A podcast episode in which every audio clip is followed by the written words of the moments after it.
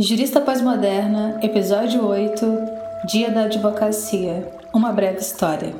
Em 11 de agosto de 1827, nasciam as primeiras faculdades de direito no Brasil. Elas foram criadas para formar as elites dirigentes brasileiras em substituição à formação até então recebida em Coimbra, lugar em que a colônia, bem entre aspas, sofria xenofobia dos portugueses, né? Oi, meu nome é Eduardo, eu tenho 22 anos, eu moro em Portugal há um ano e quatro meses, em Lisboa. E essa semana circulou um vídeo na internet, né, onde apareceu uma mulher sendo racista com os filhos da Giovanna Bank. E na mesma hora que eu vi o vídeo, eu reconheci essa mulher e porque eu já sofri agressões dela contra mim de xenofobia e uma tentativa de agressão é importante dizer que essas faculdades aqui no Brasil não nasceram como universidades, mas como cursos isolados que não tinham como preocupação principal formar juristas em um direito próprio, ou seja, criado a partir das necessidades e características da população brasileira, ou a população que se encontrava nesse lugar que se convencionou a chamar de Brasil. Mas a preocupação principal era formar dirigentes para um país que nascia em um direito transplantado, ou seja, racista, misógino, LGBTfóbico, xenófobo. Como que o país ainda mantém um imaginário muito colado à, à ideia colonial. Por exemplo, eu vi aqui a Aurora, a Leonor falando e sempre usa aquela, a expressão as colônias não eram colônias, eram, eram territórios invadidos, né? eram, eram países invadidos. E é muito importante a gente ter noção de como a gente ainda faz isso, é, retrata essa realidade que ainda está, é muito recente em Portugal, né? É, 45 anos, 46 anos atrás, Portugal ainda é, tinha países é, sob a sua, é, sob seu comando, né? Sob seu domínio.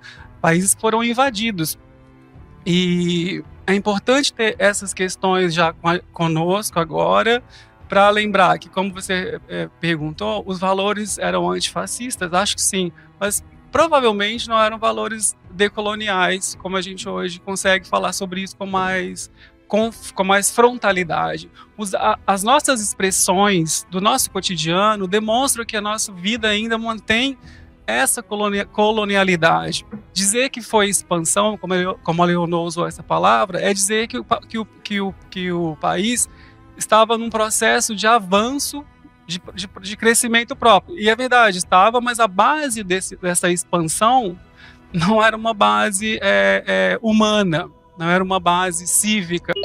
O resultado desse processo, que se manteve excludente e elitista, é que, embora o conhecimento, de certa forma, tenha sido democratizado, ainda temos uma parcela considerável da população que não sabe sequer que tem determinados direitos. O resultado é o abuso constante de poder por lideranças e organizações políticas e jurídicas. Nesse processo, independente de classe econômica, toda a população é afetada de alguma forma, né? A questão do acesso à justiça no Brasil, ela em outros países também, ela traz uma dimensão interessante, bastante emblemática. Por quê? Porque o Brasil ele é conhecido, já é reconhecido como um país que observa uma explosão de litígios. Temos muitas ações judiciais em curso, algo em torno de 100 milhões. É muita coisa. Uh, em um primeiro momento, isso passa uma sensação, uma informação, talvez, de que a sociedade está acessando o sistema de justiça, o poder judiciário, para resolver os seus conflitos. Isso significaria que a sociedade, então, elege o poder judiciário como a melhor, o melhor dos mecanismos de solução de conflitos, dentre uma imensa gama, imensa gama de, de instituições, de mediações de solução de conflito.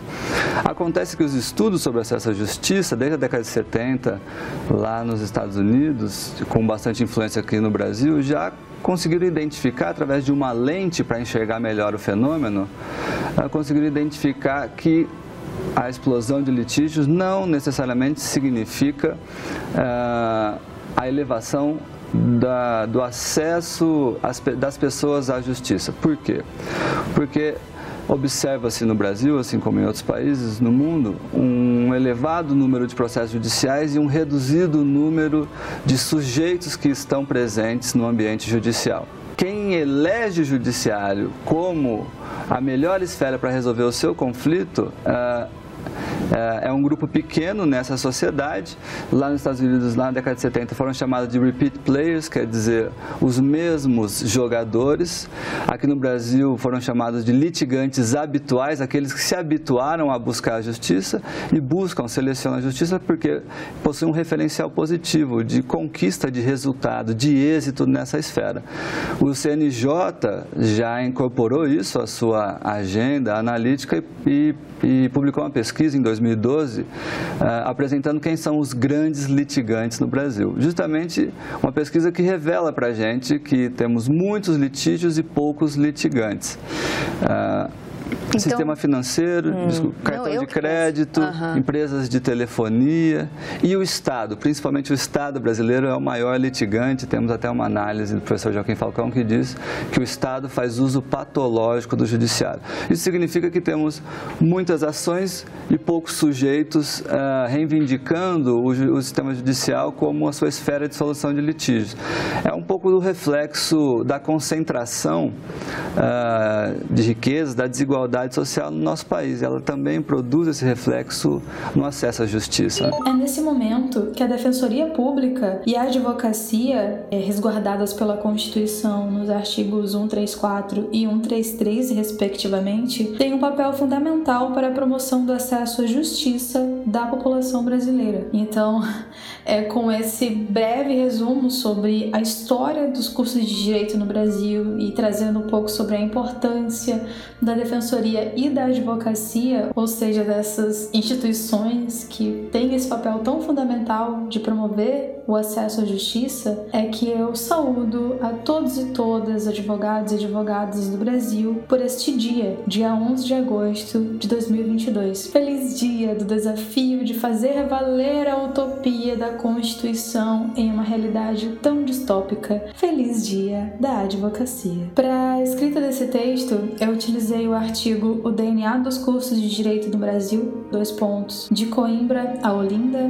Recife e São Paulo, escrito por João Virgílio Tagliavini, publicado na Revista de Pesquisa e Educação Jurídica no ano de 2017. As vozes inseridas no roteiro são, respectivamente, da Eduarda, que deu uma entrevista para o My News. O vídeo está disponibilizado no YouTube e está intitulado Portuguesa que xingou o filho de Giovanna Elbank e Bruno Gagliasso tem histórico de xenofobia. O segundo áudio é do brasileiro Rodrigo Ribeiro Saturnino, que teve uma obra exposta e intitulada Não Foi Descobrimento, Foi Matança ela foi exposta no Museu de Arte, Arquitetura e Tecnologia de Lisboa e sofreu uma sequência de xenofobias. E o terceiro áudio é do advogado Antônio Escrivão, especialista em direitos humanos. Essa entrevista foi realizada para a TV Senado e está intitulada Acesso à Justiça reflete a desigualdade social entre os brasileiros. Eu fico por aqui, até a próxima!